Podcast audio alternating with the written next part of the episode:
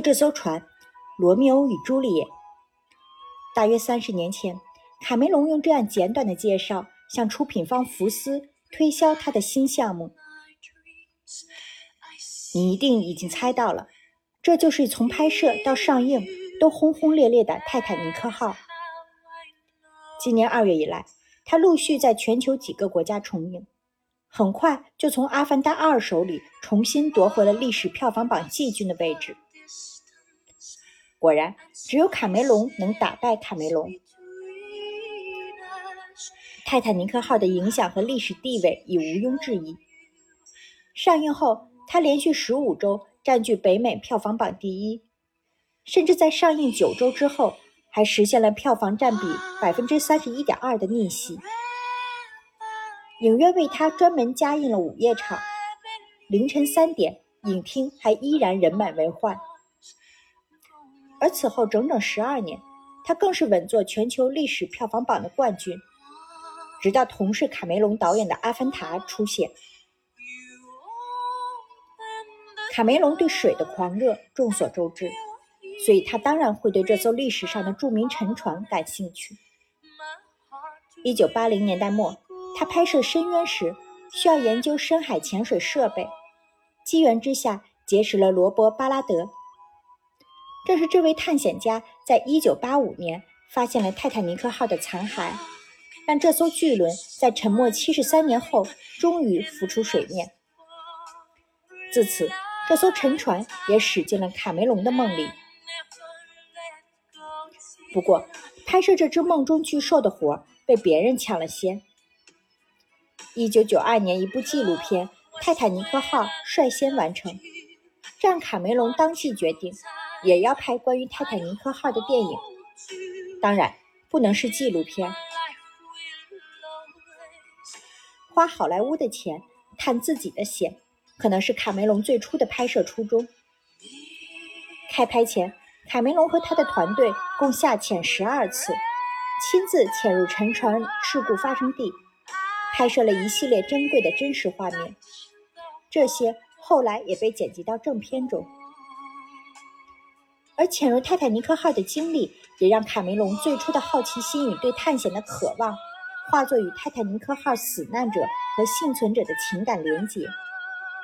他开始认为自己有责任拍好这部电影，且必须要真实准确地还原那一段历史。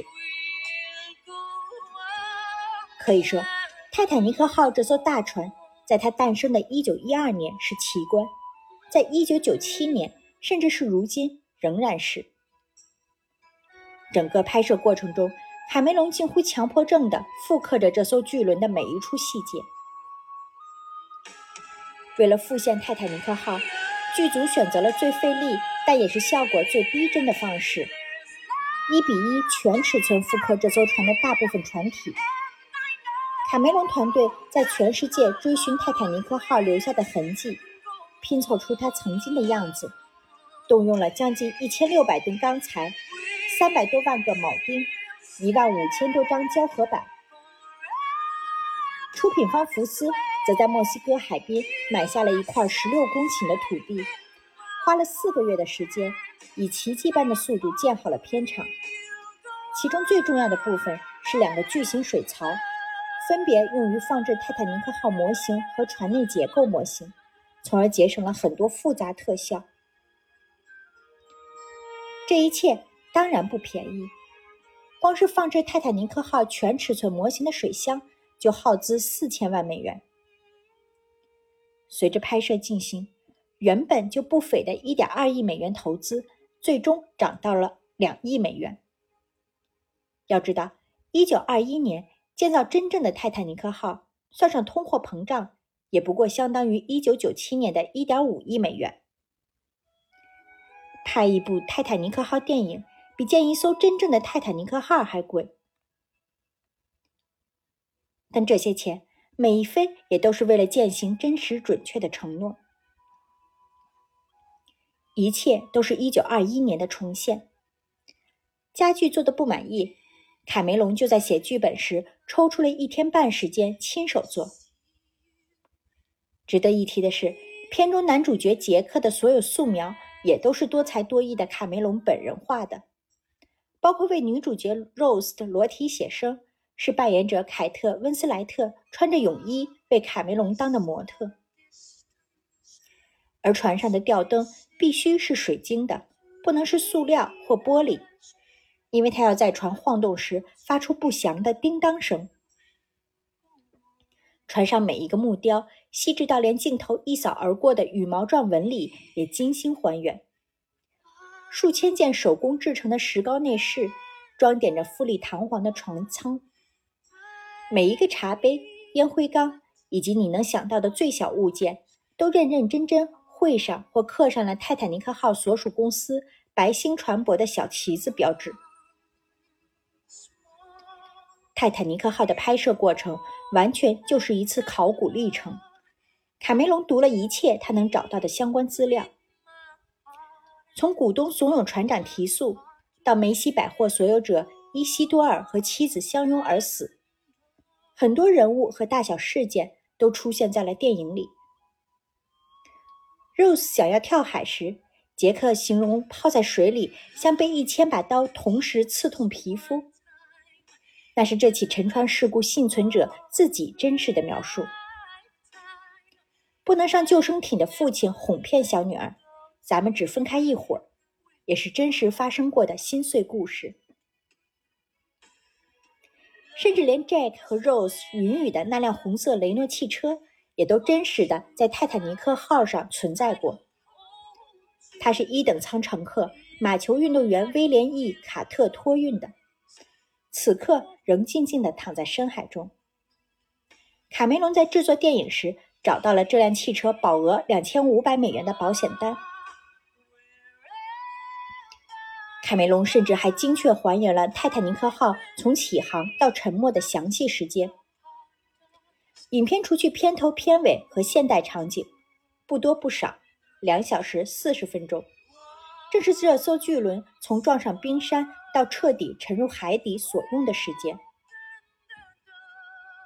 而电影使用的全部一百五十名群演，从头到尾都没换过。卡梅隆为他们每一个人都写了详细的背景故事，礼仪指导为他们制作了教学视频，以便他们走路、用餐姿态、社交礼仪和措辞都要符合一九一二年代人们的举止习惯。泰坦尼克号的特效也在逼真程度上史无前例。除了整片大海和它翻腾的波浪、船头跳跃的海豚、跳下船头摔在螺旋桨上的人这些可以想到的特效场面，所有人在冰冷空气里喝出的白气也都是特效制作的。自始至终，卡梅隆对完美都有着近乎变态的要求。比如，他一开始对音效团队制作的老 Rose 乘坐的直升飞机发出的声音不满意，尽管那个声音来自和画面上的飞机同一型号的飞机，但工作人员再三检查后发现，当初录的是飞机在地面上转动螺旋桨的声音，而不是飞行过程中的。再比如，特效团队精心制作了一条 CG 鱼，不仅质感逼真。光影效果也严格匹配画面里的光照环境，但卡梅隆还是把它毙掉了。原因是真实的那片海域里出现的应该是另一种类的鱼。当年拍《深渊》时，卡梅隆就曾差点让主演艾德·哈里斯几近溺亡，为此还挨了后者一记怒拳。这次不长记性的他再次化身片场暴君。为了帮助温斯莱特入戏，男主演迪卡普里奥·里奥纳多被要求长时间待在冷水里，这让他非常抗拒，却被卡梅隆嘲讽为“波斯猫”。后来，小李子感叹：“泰坦尼克号让他变成了一个男人。”温斯莱特更惨，他不仅学会了潜水，拍摄困在船舱的戏份时，还因为衣服被勾住，差点淹死。结果上来后，毫不知情的卡梅隆第一句话就是问他能不能再来一条。为了荧幕效果，卡梅隆不允许温斯莱特在拍摄水里戏份时穿上潜水服保暖，结果导致他因为体温过低，差点退出拍摄。卡梅隆好说歹说才挽留住他。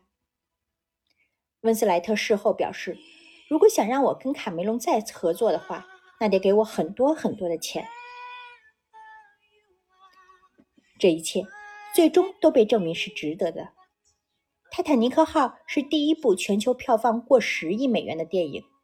也似乎是最后一部非大 IP 也非系列电影的票房大片。